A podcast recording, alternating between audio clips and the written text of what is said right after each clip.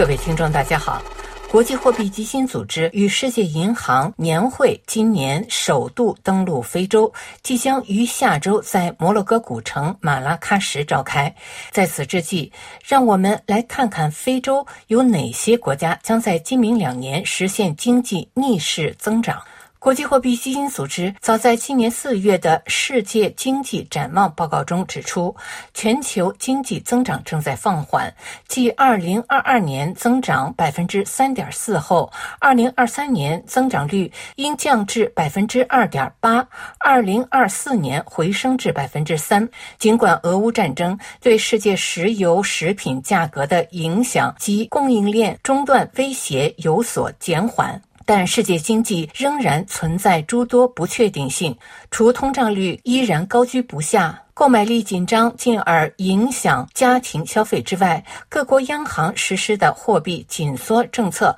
导致利率快速上升，信贷成本更高，对经济增长产生负面影响。在仍然困难和不确定的大背景下，非洲与全球经济一样无法恢复高增长率，今年增长整体放缓。据国际货币基金组织的预测，撒哈拉以南非洲地区的增长率将从二零二二年的百分之三点九跌至二零二三年的百分之三点六，二零二四年回升至百分之四点二。世界市场价格飙升，美联储货币紧缩政策导致几乎大多数非洲国家的通胀率达到两位数。尽管如此，国际货币基金组织预测八个非洲国家仍然能取得良好的经济表现，并远超世界经。济增长的平均水平。该组织强调，八个经济增长预期超百分之五的非洲国家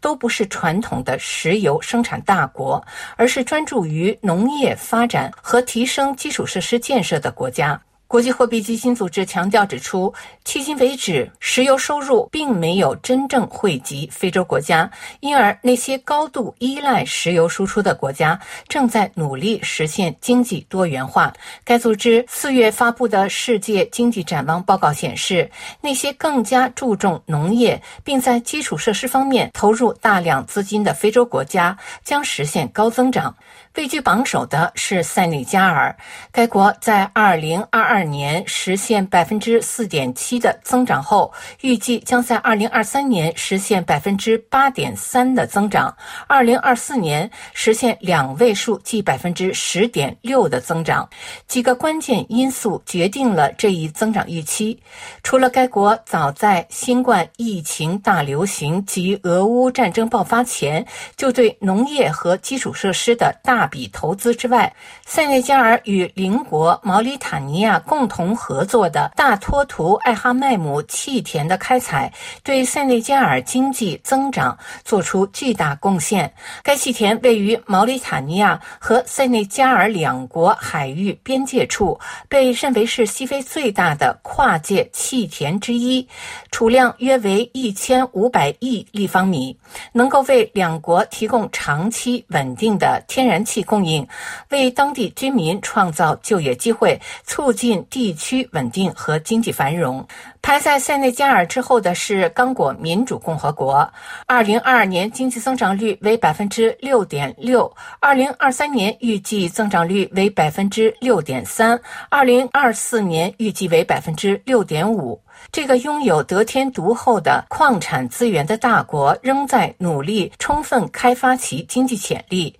腐败和内战阻碍了刚果金充分利用其自然资源，特别是能源转型时期的战略矿产，如钴、铜、锂等。这个两百三十四万平方公里面积的国家，拥有成为非洲大陆经济火车头之一的所有资产，如石油、天然气、木材、钻石、黄金、科坦、铁矿等重要能源转型关键矿产。然而，该国政府需要具备战略眼光，并有效打击腐败。自选举危机结束后，科特迪瓦一直是非洲大陆最具活力的经济体之一。除过去三年外，平均增长率超过百分之八。新冠疫情和俄乌战争将该国经济增长降至二零二二年的百分之六点七，预计二零二三年经济增长将达百分之六点二，二零二四年达百分之六点六。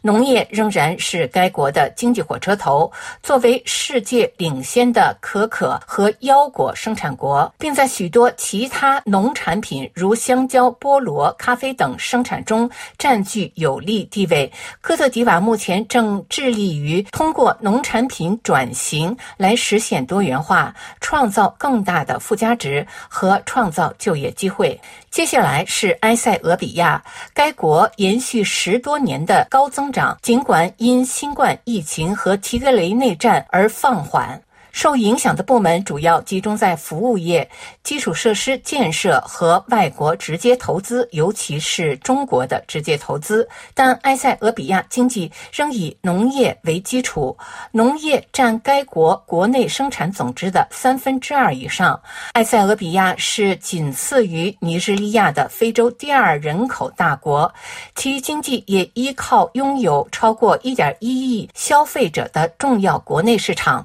继二。二零二二年增长百分之六点四之后，预计二零二三年该国经济增长将达百分之六点一，二零二四年将达百分之六点四。随着提格雷最终恢复和平，以及多年干旱后降雨量增加。增长甚至可能超过预期。据国际货币基金组织的预测，除了未来两年非洲经济增长的这四个领头羊之外，乌干达、肯尼亚、坦桑尼亚和马里也将在2023年和2024年实现百分之五以上的增长率。